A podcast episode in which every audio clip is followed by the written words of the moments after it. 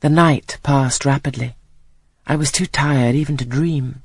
I only once awoke to hear the wind rave in furious gusts, and the rain fall in torrents, and to be sensible that Miss Miller had taken her place by my side. When I again unclosed my eyes, a loud bell was ringing. The girls were up and dressing. Day had not yet begun to dawn, and a rushlight or two burnt in the room. I too rose reluctantly.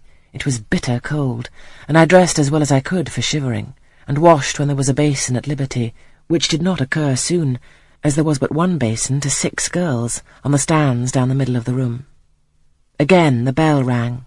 All formed in file, two and two, and in that order descended the stairs and entered the cold and dimly lit schoolroom. Here prayers were read by Miss Miller. Afterwards she called out, Form classes! A great tumult succeeded for some minutes, during which Miss Miller repeatedly exclaimed, Silence! and Order! When it subsided, I saw them all drawn up in four semicircles before four chairs placed at the four tables.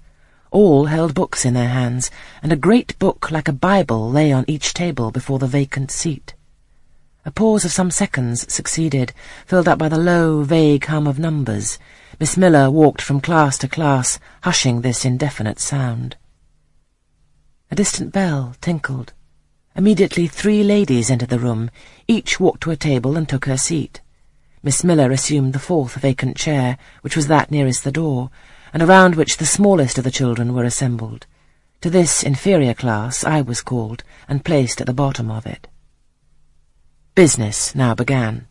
The day's collect was repeated, then certain texts of Scripture were said, and to these succeeded a protracted reading of chapters in the Bible which lasted an hour. By the time that exercise was terminated, day had fully dawned.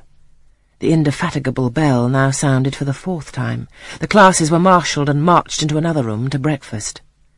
How glad I was to behold a prospect of getting something to eat! I was now nearly sick from inanition, having taken so little the day before. The refectory was a great, low-ceiled, gloomy room. On two long tables smoked basins of something hot, which, however, to my dismay, sent forth an odour far from inviting. I saw a universal manifestation of discontent when the fumes of the repast met the nostrils of those destined to swallow it. From the van of the procession, the tall girls of the first class, rose the whispered words, Disgusting! The porridge is burnt again.